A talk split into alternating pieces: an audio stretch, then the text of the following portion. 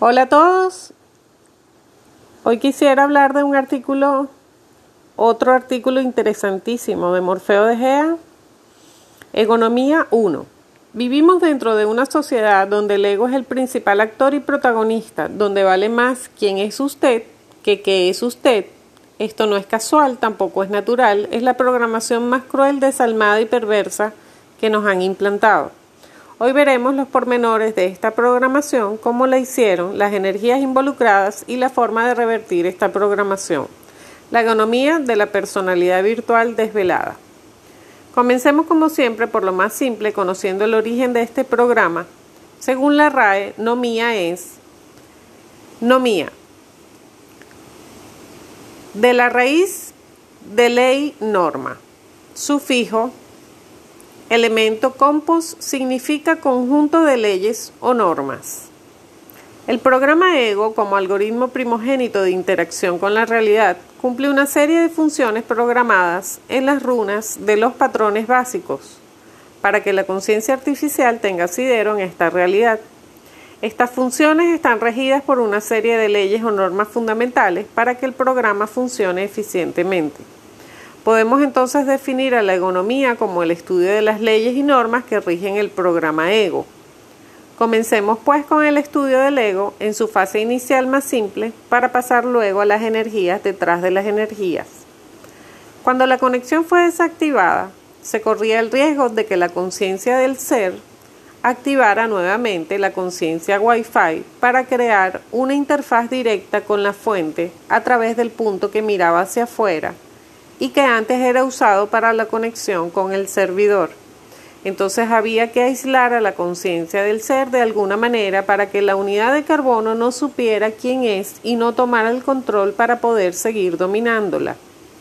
Se creó un programa virus que se conectó al punto que miraba al exterior. Este virus fue el deseo, entre comillas. Este se ocupó de revertir la esfera y que la superficie interior pasara por el punto del deseo y se convirtiera en la superficie exterior con todos los infinitos puntos de conciencia mirando hacia la materia y ninguno hacia el interior. Con esto se logró que la totalidad de la conciencia estuviera dirigida hacia la materia como su único punto de atención y obteniendo de esta manera una extensa gama de observación, ego, exterior que lograba varios objetivos a la vez. Por un lado, la búsqueda del ser se dirigió hacia afuera, evitando así encontrarlo. Por otro lado, logró que la unidad de carbono creyera que es lo que vive y tiene, la personalidad del yo. Y por último, que su atención esté puesta exclusivamente en la realidad subjetiva para poder programarla con su manipulación. El programa ego. Este trozo de párrafo tomado del artículo El programa ego muestra claramente cómo fue creado este programa, revirtiendo la esfera y obligando, entre comillas, a que la atención esté puesta en el entorno externo de la esfera de conciencia. La energía utilizada para crear este programa, como también pueden apreciar, fue el deseo, que casualmente es un virus, o sea que la base de la programación del ego es un programa viral, el deseo. De esta manera tenemos que el ego es un programa de ejecución y también un virus transmisible por contagio, entre comillas, y es por esa transmisión automática que el ego se propaga a toda unidad de carbono en cuanto tiene la oportunidad de hacerlo. ¿Cuál es el medio de contagio del ego? Pues el yo de la personalidad virtual, el yo soy tan famoso de la nueva era. Como un buen sistema cuya base es un virus, también muta para evitar los anticuerpos, entre comillas, creados por la conciencia, y se adapta a los nuevos patrones básicos grabados en las runas disfrazándose de mil maneras hasta su máxima interpretación, la imitación del ser. En el instante que la unidad de carbono abandona el útero materno y comienza a interactuar con la realidad subjetiva, choque FAMI, el servidor sistema se ocupa de iniciar el programa octava paralela y revertir la esfera de conciencia que hasta ese momento estaba conectada con el ser. Mientras la reversión se produce, el programa inicial va creando una conciencia artificial asociada al programa ego, que le dará a la unidad ya desarrollada la ilusión de individualidad. Esta conciencia artificial tiene la particularidad de desviar todas las percepciones externas e internas hacia un centro virtual emocional intelectual, que las procesa como propias, tomando todo como personal y pasando después a distribuirlas mediante el ego a donde más le convenga a éste. Con esto se logra que el ego sea consciente de sí mismo mediante la conciencia artificial, creando la ilusión a la unidad de carbono que es consciente de ella cuando en realidad no es consciente de nada. Usted es inconsciente de todo mientras el mando lo tenga el programa ego y aquí aparece el mejor sistema de seguridad jamás diseñado, porque usted no puede destruir al ego. Todo aquel que le diga o postule la, destrucción del ego se equivoca o quiere entretenerlo con ilusiones imposibles. Si usted destruye el ego, destruye la unidad de carbono y terminará internado en una institución psiquiátrica porque el ego es el enlace social con la materia. El ego no es bueno ni malo, es un programa que responde a la conciencia artificial y al servidor. Lo que realmente hay que hacer es desconectar la conciencia artificial mediante el enlace con la conciencia del ser.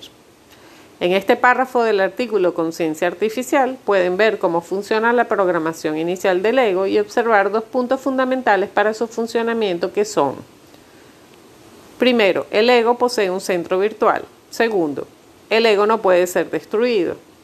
Comencemos viendo el punto número uno que dice, el ego posee un centro virtual. ¿Qué es un centro virtual?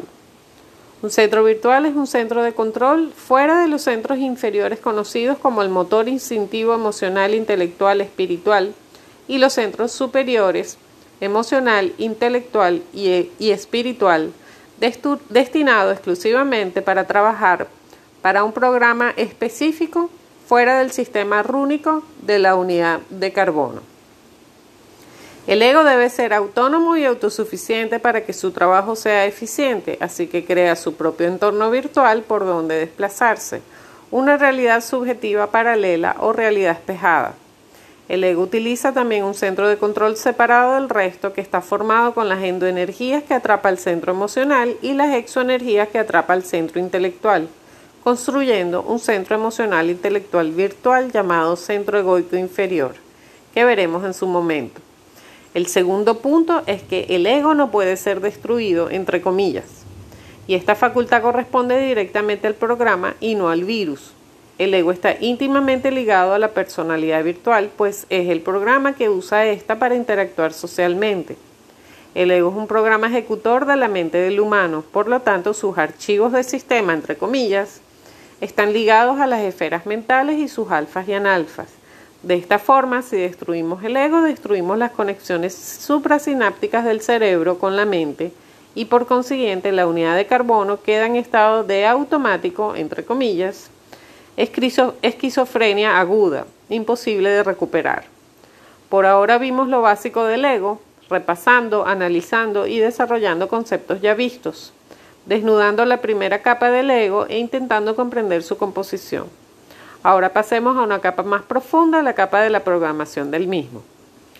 El ego tiene una programación en paquetes de datos que podríamos comparar con una encriptación de 64 bits, o sea que utiliza 5 caracteres o 10 dígitos hexadecimales para cifrar la información, leyes y normas que maneja.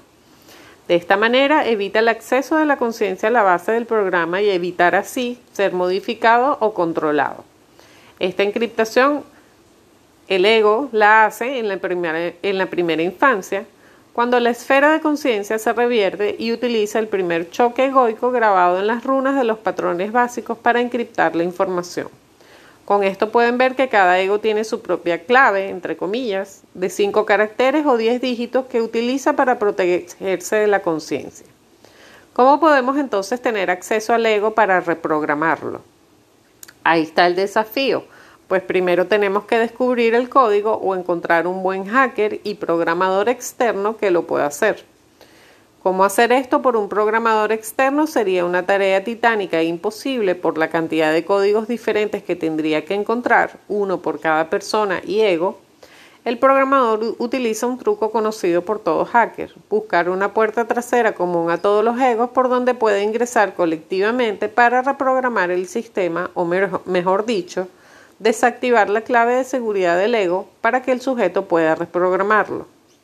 ¿Cuál es esa puerta trasera? La veremos en su momento en los próximos artículos de economía.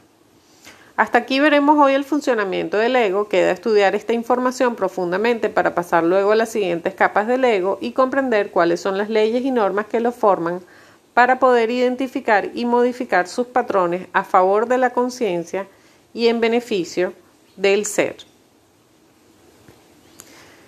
Bien, bueno, creo sensato intentar identificar patrones del ego y en atención consciente sobre estos, hacer el ejercicio de manera constante, evitando continuar siendo dominados por los deseos derivados de este centro inferior egoico emocional intelectual. Su ruta, como yo lo percibo, es la consecuencia principal de afectaciones, estímulos de afuera, que generan las aguas movidas internas sujetas al servidor. Como se menciona referente a las emociones de la unidad humana, quizás la tendencia a creer que solo las negativas pueden ser su causa, siendo no menos cierto que en lo que en el escenario responde es a un sentir que parte de asuntos artificiales y entre los opuestos del mismo imán, pues es la norma bajo la condición de la inconsciencia e ignorancia tomar caminos que dan un sentido falso de la vida tanto para sentirnos bien como para darle importancia innecesaria o apatía a lo malo sin un trabajo verdadero sobre ello, que sin complicaciones del ego determinaríamos reales causas y verdaderas soluciones.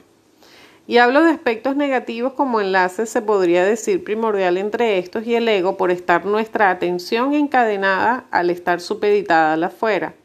Los electrones de los átomos, que dependiendo de nuestro estado emocional o intelectual inferior se debatirá, buscando entre otras cosas, como es subir faltantes con cubrir faltantes con fantasías, querer tener razón, control y dominio sobre otros, posicionándose en modo superior por el poder o inferior en falsa humildad, falsa bondad y compasión, etc.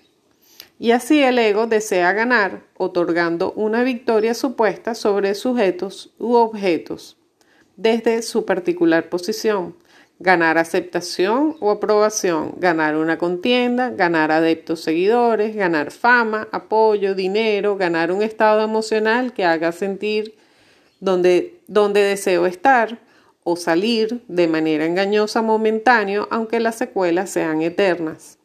Ganar, ganar, ganar, aunque lastimemos hiriendo o arriesguemos el despertar por deseos. Ganar aunque la comodidad agrade Ganar porque en miedos el verdadero amor se desprecia y desconoce en desconsideración interna. ¿Cómo existir la consideración externa? Si tengo cosas materiales, entonces puedo sentirme a gusto. Si puedo obtener lo que deseo, eso otorga un estatus frente al resto y denoto poder. Si tengo un físico en hermosura, es suficiente para no ir en busca de lo esencial de la vida, pues el mismo sistema me da la bienvenida mientras más bonito sea. Si ambiciono en grande tendré emocionalmente esperanza, o si entrego todo lo que pueda en moneda al curita, esa falsa humildad a sentir que soy buen samaritano, aunque después ni me acuerde del que menos puede surgir dentro de un sistema apocado en virtudes, que exalta las miserias del ego, del político, del religioso, de sus fieles, del despertar de la nueva era, del científico, del moralista. Si me sacrifico y acabo con la propia vida en autoatentado, entonces tendré el paraíso y gano. Ganar para el ego es el triunfo de la ilusión que mantiene una falsa concepción no solo de las cosas e instituciones, sino de lo que somos lo que nos han hecho creer manipulando al ego y creyentes de que estamos conscientes de nuestro entorno sin haber incursionado en las lindes internas, destruyendo en ardua labor sobre sí mismo un mundo farsante en ganancias y supuestas pérdidas, reconociendo cómo los yoes de turno se van disfrazando frente al mundo exterior, fraccionado en egos y sus vaivenes ilusas estructuras que nos siguen dominando con nuestra completa atención puesta sobre ellas, desconociendo o sin haber tocado la fibra de la necesidad en hacer una parada y reflexionar sobre esos rumbos sin destino ni norte o en intenciones y propósitos ajenos que abarcan todo nuestro tiempo y energía, despreciando hasta esos mismos acontecimientos que nos deberían hacer pensar qué pasa y cómo podemos ayudar asuntos de la ilusión de la realidad creados por nosotros mismos, aunque lo neguemos, sin considerar ir un poco más lejos de nuestro patético, conformista, mundito ególatra, que aplaude mamarrachadas y olvida lo importante, lleno de deseos que cumplan expectativas que el ego en su individual parodia aboga defendiendo quimeras y luchando contra molinos de viento, o poniéndole la guinda a un pastel macabro en la fiesta del gran circo de psicópatas. El disfrute o el sufrimiento, el ganar o perder en la gran competencia entre muertos en vida, y me incluyo primero yo, es moneda corriente aunque no es lo natural del ser entendiendo que es posible sentir estos como parte del instinto que reacciona, que en algún punto, más que visitar psicólogos o psiquiatras, debemos buscar el conocimiento para dejar de ser máquinas manejadas por otras máquinas, pues la conciencia no se encuentra ni en el cerebro ni en el cuerpo físico, mucho menos en píldoras destructoras de una voluntad requerida, que ni siquiera se ha hecho conciencia sobre ello al sobrevivir en acción-reacción, de estímulos externos y sus falsas motivaciones o desmotivaciones. Lo que no se comprende se sigue mecánicamente y acaba por desistir y tirar la toalla, pues se sigue inconsciente y el ego no aguanta la incertidumbre y cae en mentiras que apaciguan o alegran. El ego, al ser el enlace social, se siente que está en la jugada mientras está involucrado en algo afuera, sintiendo estar vivo. ¿Lo estamos de verdad? o seguimos patrones prefabricados que hacen sentir que se está viviendo. Pero no me crea, no crea nada de lo que digo, salgamos de a poco del programa Economía a través de la labor consciente que recuerda el ser y creámonos a nosotros mismos. Bien, compañeros, gracias por su atención. Nos vemos pronto.